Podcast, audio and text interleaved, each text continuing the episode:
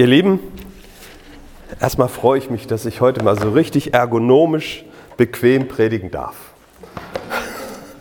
Das ist ja auch schon was wert. Und ähm, es gab schon viele gute Momente in diesem Gottesdienst. Einer war für mich besonders gut. Ich weiß gar nicht, ob ihr den mitbekommen habt. Aber als wir vorhin gedankt haben mit diesen Einwortgebeten, da war doch tatsächlich irgendwo schräg hinter mir so eine zarte jugendliche Stimme, die hat das Wort Schule gesagt. Und ich habe gedacht, ich höre nicht richtig. Da dankt ein junger Mensch für die Schule. Sowas hört ein Lehrer richtig gern. Und das hat mich gesegnet und erbaut, dass nicht nur der Urlaub und die Freizeit ein Geschenk Gottes ist, sondern auch alles, was wir lernen dürfen. Und ich glaube, das ist auch schon eine ganz gute Überleitung. Ich muss euch zu Beginn heute Morgen ein Geständnis machen.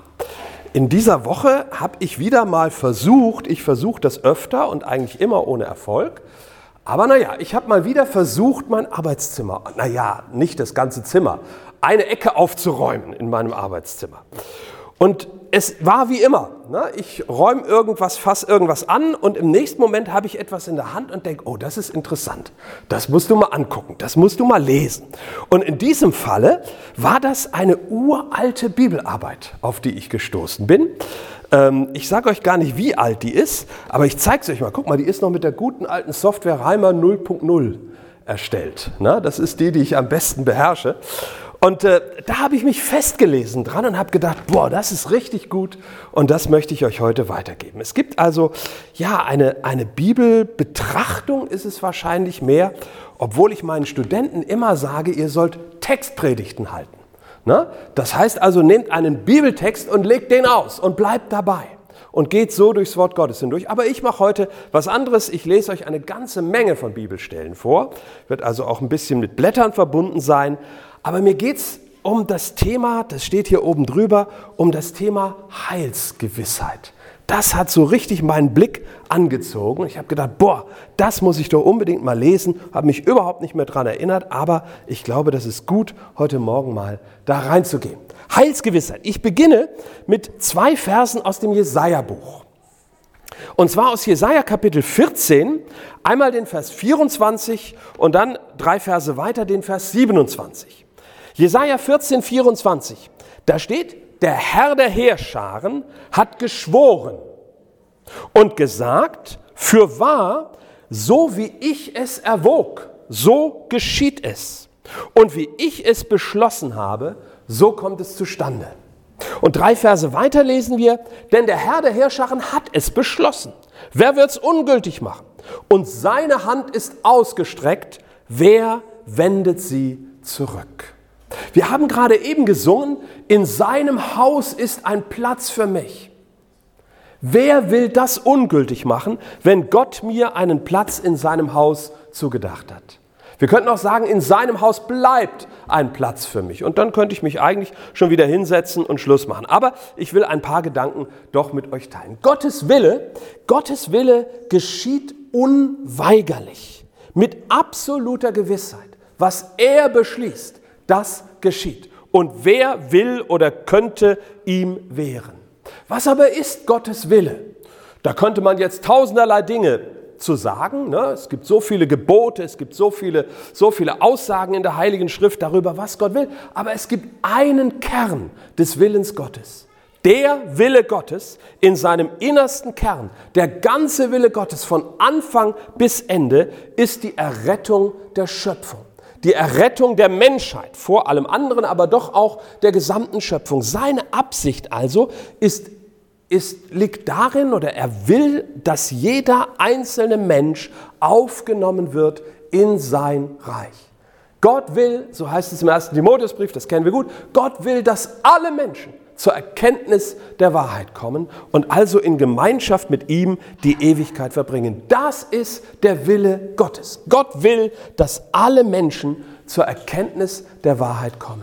Und wo Gott ein Leben gewinnen kann wo Gott einen Menschen mit seiner Wahrheit beschenken kann und ihm Erkenntnis der Wahrheit geben kann, da wird er niemals einen Schritt zurückgehen. Da wird er niemals von sich aus die rote Linie dieser alles verändernde Erkenntnis rückwärts überschreiten. Er gibt niemals einen Menschen wieder auf. Wo Gott einen Menschen ergreifen kann, da wird er ihn niemals wieder aufgeben.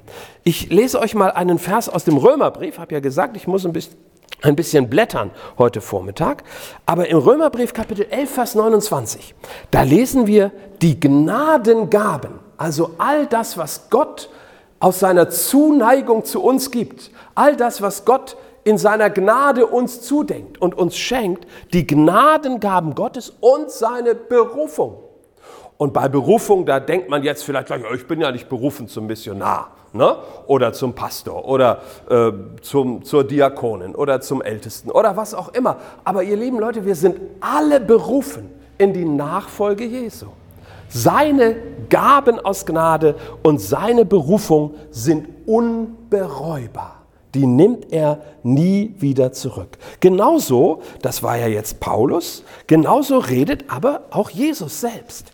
Nochmal ein kurzer Text aus Johannes Kapitel 10. Ich glaube, den kennen wir auch ganz gut, aber es schadet nichts, auch das, was wir kennen, des Öfteren zu hören. Jesus sagt, Kapitel 10, Johannes, Vers 27 und folgende, meine Schafe hören meine Stimme und sie folgen mir und ich gebe ihnen ewiges Leben und sie gehen nicht verloren in Ewigkeit und niemand, niemand wird sie aus meiner Hand rauben. Mein Vater, sagt Jesus, der sie mir gegeben hat, mein Vater, der sie mir gegeben hat, ist größer als alle und größer als alles. Und niemand kann sie aus der Hand meines Vaters rauben. Ich und der Vater sind eins. Ich las ein Zitat in diesem Zusammenhang eines englischen Theologen, der Name tut hier gar nichts zur Sache, äh, das klingt in Übersetzung so, ich zitiere mal, es gehört zu den kostbarsten Wahrheiten des christlichen Glaubens, dass der bleibende Besitz, ein alter Text, ne, es gehört zu den kostbarsten Wahrheiten des christlichen Glaubens, dass der bleibende Besitz des ewigen Lebens nicht von unserem schwachen Festhalten an Christus abhängt, sondern davon, dass er uns fest umklammert hält. Ende des Zitats. Er hält uns fest umklammert. Ihr Lieben, ähm, wenn es so wäre, dass von unserem oder dass zu unserem ewigen Heil, so will ich mal sagen, dass zu unserem ewigen Heil, wenn das ewige Heil, wenn die Ewigkeit 100% ist, wenn es so wäre, dass wir nur ein Prozent Ach was, dass wir nur 0,1 Prozent und von mir aus kannst du da noch ein paar Nullen äh, vor das Komma oder hinter das Komma besser gesagt setzen. Wenn es so wäre, dass wir von den 100 Prozent nur 0,1 Prozent selber leisten müssten, dann würde kein Mensch die Ewigkeit Gottes sehen. Es liegt nicht an unserem Festhalten. Es liegt daran, dass er uns umklammert. Obwohl das so ist und obwohl das die Schrift so eindeutig bezeugt, erlebt man es immer wieder in Gesprächen, dass viele gläubige Menschen mit diesem Thema der Heilsgewissheit eben doch ihre Not haben. Ist es nicht vermessen, so fragt man da von einer absoluten Sicherheit, von einem ja garantierten ewigen Heil auszugehen? Für viele Menschen gehört Religion anscheinend zusammen mit so einem gewissen Nervenkitzel.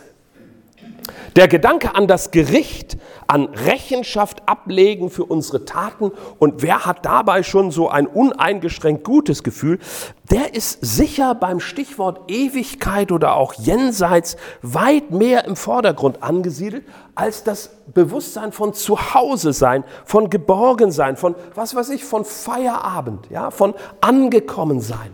Und das gilt für Menschen, die Jesus erlebt haben, nicht minder nach meiner Beobachtung als für Menschen, die vielleicht auch nur mal so oberflächlich mit dem Glauben in Berührung gekommen sind.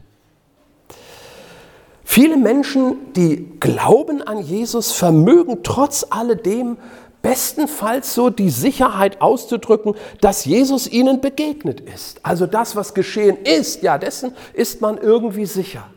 Aber was daraus nun folgt und ob das nun wirklich ähm, schon ausreicht oder ob nicht doch ganz viel von mir noch gefordert ist, man versucht dann eben so gut, wie es in unserer Macht steht, als Christin, als Christ zu leben mit Eifer und Hingabe, je nach Temperament. Und doch bleibt so oft die Frage, ob das letztendlich unterm Strich einmal ausreicht. Und ich beobachte es auch in seelsorgerlichen Begegnungen immer wieder. Und man kennt es natürlich auch von sich selbst, dass in diesem Punkt doch trotz allem eine gewisse Unsicherheit, um nicht zu sagen auch eine gewisse Ängstlichkeit fast unüberwindlich erscheint. Und es scheint so zu sein, als würde der große Widersacher Gottes, nein, der kleine Widersacher Gottes, der besiegte Feind, als würde der Teufel es auch heute noch immer wieder ganz gut verstehen. So mit dieser Melodie sollte Gott das wirklich so gesagt haben, so wie er schon am Anfang die Menschheit ins Verderben verleitet hat, mit diesem selben Modus, mit diesem, mit diesem bohrenden Zweifel, ja, ob das wirklich so ist, kann das wirklich sein? Es scheint ihm auch heute noch immer wieder mal ganz gut zu gelingen, gläubige Menschen ihrem Herrn mit dieser Frage zu entfremden und so eine Art Argwohn, und letztlich ist das Argwohn gegen Gott, in viele Herzen hineinzustreuen.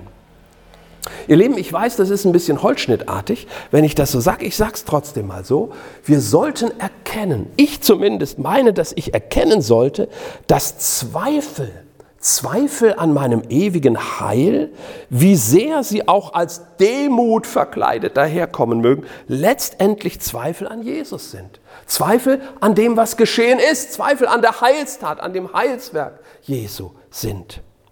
Das Opfer Jesu am Kreuz war die Tat, mit der Gott eben seinen Willen, seine Absicht, dass alle Menschen die Ewigkeit mit ihm verbringen sollen, in die Tat umgesetzt hat, verwirklicht hat. Wenn es Gottes Absicht war, und das war es offensichtlich, uns zu erretten, wäre es dann denkbar, dass die Handlung, mit der er eben das realisiert hat, in irgendeiner Weise unzulänglich sein sollte?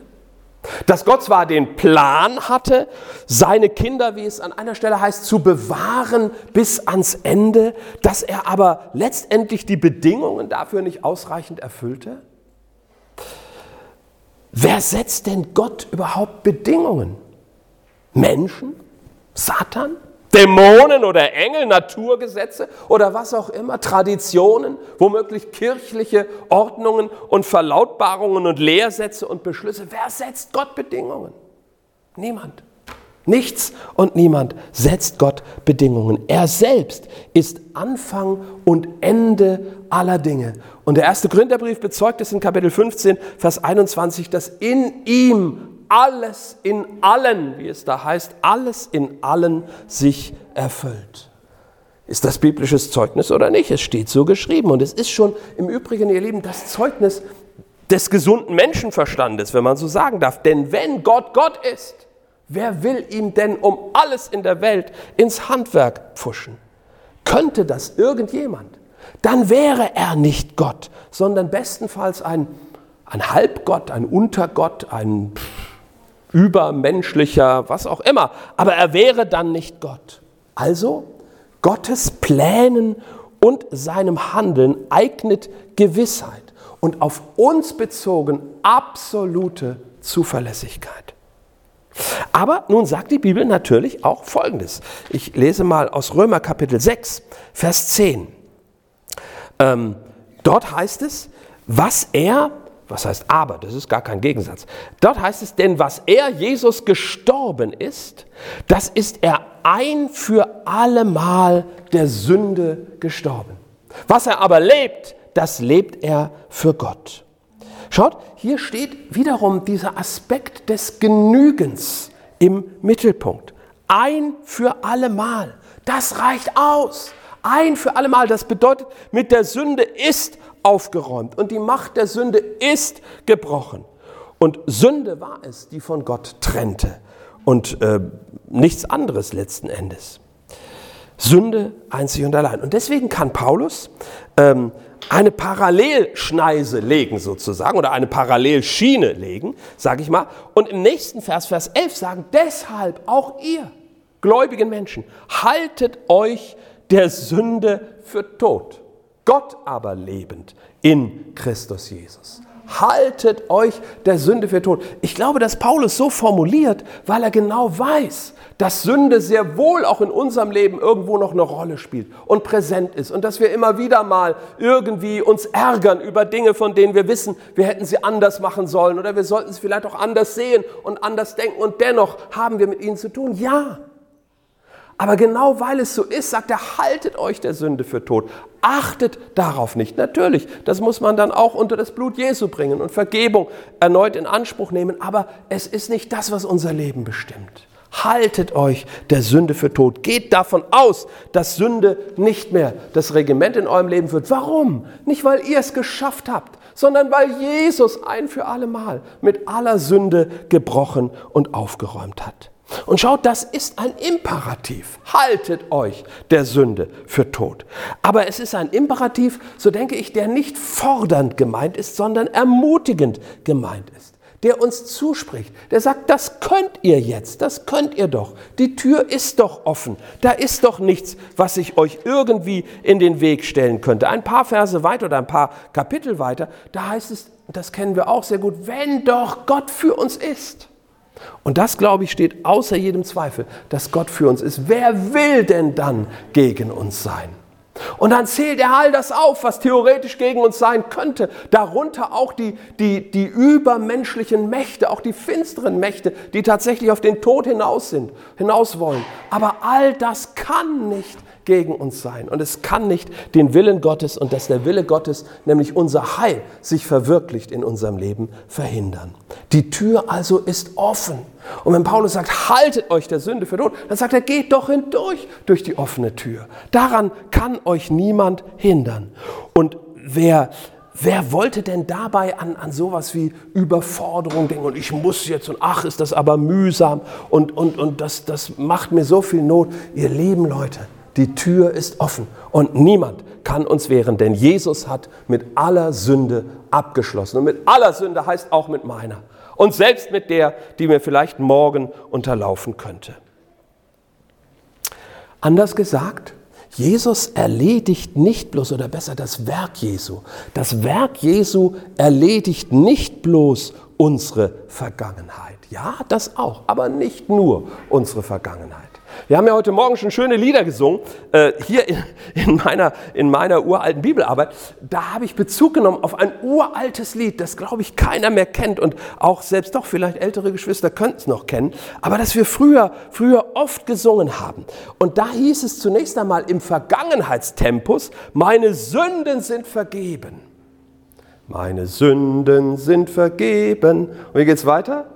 Ich bin frei, ich bin, schau, ne? Also meine Sünden sind vergeben, das ist Vergangenheit. Und darum bin ich jetzt frei. Und dann im letzten Refrain, da hieß es, ich bleib frei. Ich bleib frei. Jesus gab mir neues Leben. Ich bleib frei. Also, Jesu Werk erledigt meine Vergangenheit.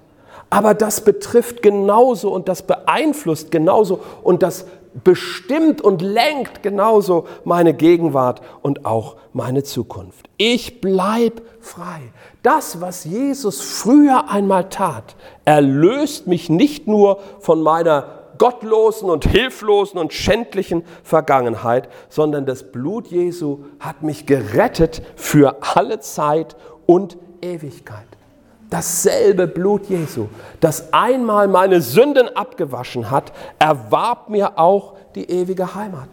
Dasselbe Blut verbirgt mir die Gegenwart meines Herrn heute. Also nicht nur mein Gestern, nicht nur meine Vergangenheit ist heil geworden, als ich zu Jesus kam, sondern auch mein Morgen und auch mein Jetzt.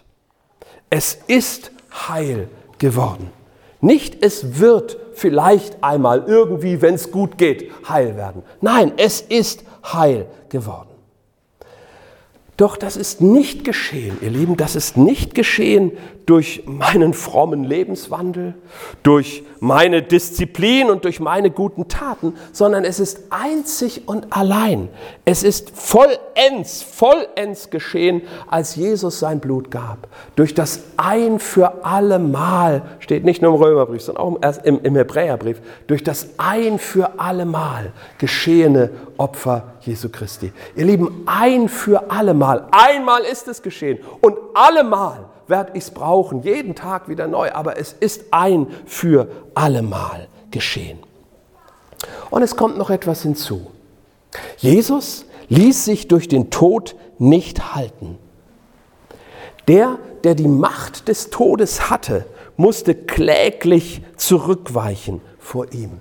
Er nahm auch das Totenreich ein. Auch das bezeugt die Schrift mehrfach. Und dann erstand er auf. Und die Auferstehung ist eine Aussage des himmlischen Vaters. Mit ihr proklamiert der Vater, mit ihr proklamiert Gott das Herrschaftsrecht, ja die Souveränität des Sohnes, die absolute Gewalt des Sohnes. Und mit der Auferstehung und mit der Auferweckung bestätigt Gott der Vater das Opfer Jesu. Und auch das ein für allemal. Er nimmt dieses Opfer an, denn er lässt es vor sich kommen, indem Jesus aufersteht und dann zum Himmel emporfährt. Denken wir an, an das Vorbild, an den Typus der alttestamentlichen Opfer, ne? der Rauch, der emporsteigt zu Gott und ansagt, Gott nimmt dieses Opfer an. So hat Gott das Opfer Jesu eben auch angenommen. Er hat es gültig gemacht. Er hat es ratifiziert sozusagen. Dieses Opfer gilt. Dieses Opfer hat erbracht, was man sich von ihm versprach. Die Auferstehung verherrlicht den Sohn und verbirgt ihm den ewigen Thron im Himmel nach Römer Kapitel 1, Vers 4 und uns die göttliche Gerechtigkeit. Ein paar Kapitel weiter sagt Paulus, er hat ihn zu einem Gnadenstuhl gesetzt. Sein Thron ist ein Ort der Gnade, zu dem wir kommen dürfen, immer wieder kommen dürfen und woran uns nichts und niemand hindern kann.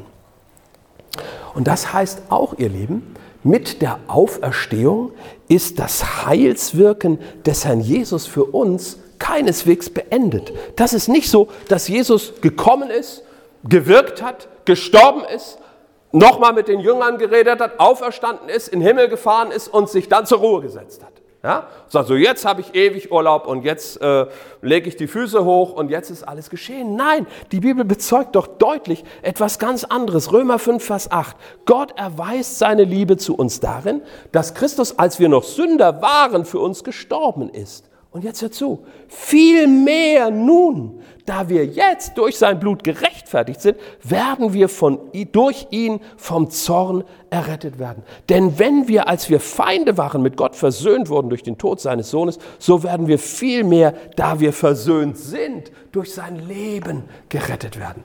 Was heißt denn das konkret? Ich glaube, das heißt konkret, was an anderer Stelle so ausgedrückt wird, dass Jesus alle Zeit, er, der auf dem Thron der Gnade sitzt, alle Zeit sich für uns verwendet vor dem Vater.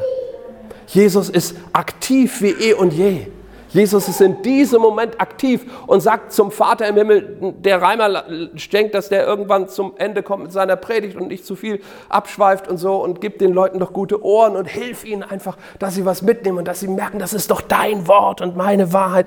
So steht Jesus jetzt vor Gott für uns ein und für alle anderen Menschen, für alle 8, was weiß ich, wie viel Milliarden auch. Auch für die, die noch gar nicht zu ihm gekommen sind und die noch gar nicht gläubig sind. Vielleicht für die sogar noch mehr als für uns obwohl mit Komparativen soll man vorsichtig sein. So, man kann beinahe sagen, mit eben solcher Hingabe, wie er einst unsere Erlösung errang und erwarb und die Versöhnung mit Gott, engagiert sich Jesus jetzt für unser Bleiben beim Vater und im Glauben und in seinem Reich. Und jetzt, jetzt handelt er als der Erhöhte. Er handelt als der Souverän über Himmel, Erde und Unterwelt, dem nichts und niemand sich in den Weg stellen kann. Und nichts und niemand heißt auch nicht unsere Zweifel, wie mächtig sie uns auch vorkommen mögen. Und so ist es ganz folgerichtig, wenn die Bibel sagt, dass Gott Gottes Macht die Gläubigen bewahre bis in die ewige Seligkeit hinein. 1. Petrus 1, Vers 5. Es ist die Macht Gottes, die uns bewahrt bis ans Ende, bis in die himmlische Ewigkeit hinein. Und das geschieht nicht irgendwie so, naja, so Pi mal Daumen und was weiß ich, sondern es steht da, es geschieht ohne Straucheln. Ohne Straucheln bewahrt uns die Macht Gottes, sodass, wenn wir hinkommen zu ihm, wenn wir, wenn wir ihn sehen werden von Angesicht zu Angesicht, dass das keineswegs irgendwie mit, mit Scheu und mit, mit so einer untergründigen Angst unterlegt sein wird oder muss, Stichwort Nervenkitzel, sondern mit Frohlocken, sagt die Schrift, weil wir tadellos vor ihm stehen werden durch das Blut Jesu. Das hat Gott auch beschlossen. Dass wir nicht irgendwie, ich weiß, der erste Korintherbrief spricht auch von denen, die wie durchs Feuer hindurch hineingehen. Ja, aber selbst die gehen hinein. Aber an dieser Stelle heißt es tadellos und mit Glückseligkeit und Frohlocken werden wir vor ihn hingestellt. Und weißt du was? Ich weiß, das ist ein gewagter Satz vielleicht, ich sage ihn trotzdem, dafür brauchst du nichts zu tun. Freu dich an Jesus und lauf aus seiner Nähe nicht weg. Das genügt. Das genügt voll auf. Ich will hinzufügen, dass du dort und ich, dass wir dort in seiner Nähe um jeden Preis so leben möchten, wie es ihm gefällt und wie es ihm Freude macht. Ja, das versteht sich von selbst, oder? Das ist doch, das ist doch eine schiere Banalität eigentlich. Wer das nicht will, so leben, dass es ihm gefällt und Freude macht. Also biblisch gesagt, in Heiligung zu leben und seinen Willen zu tun. Wer das nicht will, der oder die ist wahrscheinlich noch nie wirklich nah bei Jesus gewesen. Jesus sagt, wer mich liebt, hält meine Gebote. Aber entscheidend wichtig ist, dass wir tief im Herzen verstehen, Gehorsam, Hingabe, dienender Lebensstil, gute Werke sind Folge Folge unserer Zugehörigkeit zu Jesus und nicht deren Bedingung. Das berühmte Wort Jakobus 1.17 von den Werken, die folgen denen, die da glauben, zeigt ja genau, dass der Glaube, das heißt Lebensgemeinschaft mit Jesus durch den Heiligen Geist, die Werke mit sich bringt. Der Glaube zieht die Werke und nicht die Werke produzieren den Glauben. So ein Leben, das die Liebe Gottes ausstrahlt und seine Kraft realisiert. Biblisch gesprochen, ein Leben der Kraft, der Liebe und der Selbstbeherrschung im Heiligen Geist ist ein Leben, in dem du gesegnet bist und andere glücklich machen kannst und wirst. Aber das ist eine christliche Normaltugend. Auch das hat dir das Opfer des Herrn Jesus geschenkt, indem du geheiligt bist, geheiligt bist. So vergiss das nie, vergiss das nie. Ein Leben in seiner Nachfolge, das seinem eigenen ähnelt, dass Jesus ähnlich ist, ja vielleicht sogar im Leiden Jesus ähnlich ist, ein solches Leben ist ein Geschenk, ist ein Geschenk, das Jesus dir macht und nicht der Werkzeugkasten, den du selber mitbringen müsstest, um damit irgendwie die Himmelstür aufzukriegen. Ja? Das denken wir oft. Aber das ist ein grober, wirklich ein grober Irrtum. So, Fazit, das ewige, Vorsicht, Fazit. Naja, das ewige Leben hast du schon empfangen. Nichts anderes ist dir geschenkt worden, als du wiedergeboren wurdest, wenn du es wurdest, als der Glaube an Jesus in dein Herz kam. Da bist du, sagt Paulus, eine neue Kreatur geworden. Das sagt Gott. Und das Neue an dir ist genau das. Du lebst jetzt ewig wie Jesus. Schaut nur deshalb dürfen wir doch in der Taufe beides sehen. Das mit Jesus gestorben sein, genauso wie das mit Jesus auferstehen in diesem neuen Leben. Und wer mit Jesus aufersteht und in der Taufe das bezeugt, und sozusagen beurkundet, wobei Gott der ist, der es beurkundet. Wer mit Jesus aufersteht, der lebt genauso ewig wie er. Wie sollte es denn anders sein? Lassen wir uns nicht dadurch täuschen, ihr Lieben, dass wir noch nicht zum Himmel aufgefahren sind und dass wir körperlich noch nicht erneuert sind, also jedenfalls ich nicht, du vielleicht schon. Ähm, das wird kommen, obwohl wir auch um Heilung beten dürfen und das auch erfahren. Aber das sind Zeichen für dieses Neue. Auch diese Erneuerung unseres Leibes, unseres physischen Lebens wird kommen. Aber geistlich auferstanden sind wir schon. Unser Leben ist bereits heute ewig, wenn wir denn in den Tod Jesu getauft sind und auferstanden sind in der Taufe. Das heißt auch, dass der physische Tod, der auf uns alle wartet, wenn nicht der Herr Jesus vorher zurückkommt, dass der physische Tod unser Leben eben nicht mehr begrenzt, sondern dass er genauso eine Durchgangsstation ist wie Kindheit und Jugend und Erwachsensein und Best Age oder wie man das heute nennt. Ne? Alt wird ja keiner mehr. Es ist genauso, genauso eine Durchgangsstation. Oder anders gesagt, wäre unser Leben auf das Irdische begrenzt, Schaut, dann bedürfte es doch gar nicht der Vergebung der Sünden. Sündenvergebung braucht nur, wer zu Gott will. Denn Sünde spielt nur im Verhältnis zu Gott eine Rolle. Es ist etwas, was Gott definiert. Nur wer zu Gott will, braucht Vergebung der Sünden. Also ist Jesus gekommen, uns die Sünden zu vergeben, weil er uns zu Gott führen will. Und das hat er auch getan. So sieht Jesus denn auch logischerweise Sündenvergebung und ewiges Leben buchstäblich in einem Atemzug. Das ist für ihn genau das Gleiche. Hör mal kurz noch Johannes 10, Vers 28 oder 27. Meine Schafe hören meine, habe ich doch schon gelesen, ne? Ich lese es aber nochmal. Meine Schafe hören meine Stimme und ich kenne sie und sie folgen mir und ich gebe ihnen ewiges Leben und sie gehen nicht verloren in Ewigkeit und niemand wird sie aus meiner Hand rauben. Nur, ich zitiere nochmal aus Johannes 3, Vers 36, nur wer dem Sohn nicht glaubt, der wird das Leben nicht sehen, sondern auf ihm bleibt der Zorn Gottes. Aber du glaubst, so hoffe ich, an den Sohn, wahrscheinlich säßen die meisten von uns sonst nicht hier. Das heißt, du wirst das Leben sehen. Denn niemand wird dich aus seiner Hand rauben, wenn du einmal seine Stimme gehört und ihm nachgefolgt bist. Andernfalls müsste Jesus nicht gestorben sein. Und darum, ihr lieben Brüder und Schwestern, lass uns doch uns die Gewissheit des Heils nicht madig, nicht mehr madig machen mit all den vielen mit all dem vielen in den Spiegel schauen, ne, tue ich auch ab und an mal und sehe da vieles, was überhaupt nicht nach Ewigkeit aussieht und was auch bestimmt nicht genügen würde, wenn das alles ist. Aber dann weiß ich, Jesus, Jesus verbirgt sich für mich. Jesus hat mich angenommen und er hat 100 Prozent, 100 Prozent Heil erworben. Ich glaube, der der Angriff oder das in Zweifel ziehen, die Skrupel, die gerade bei diesem Thema uns immer wieder beschleichen mögen, gehört letztendlich zu den plumpsten und zu den am leichtesten zu durchschauenden Lügen und Täuschungsmanövern des Satan.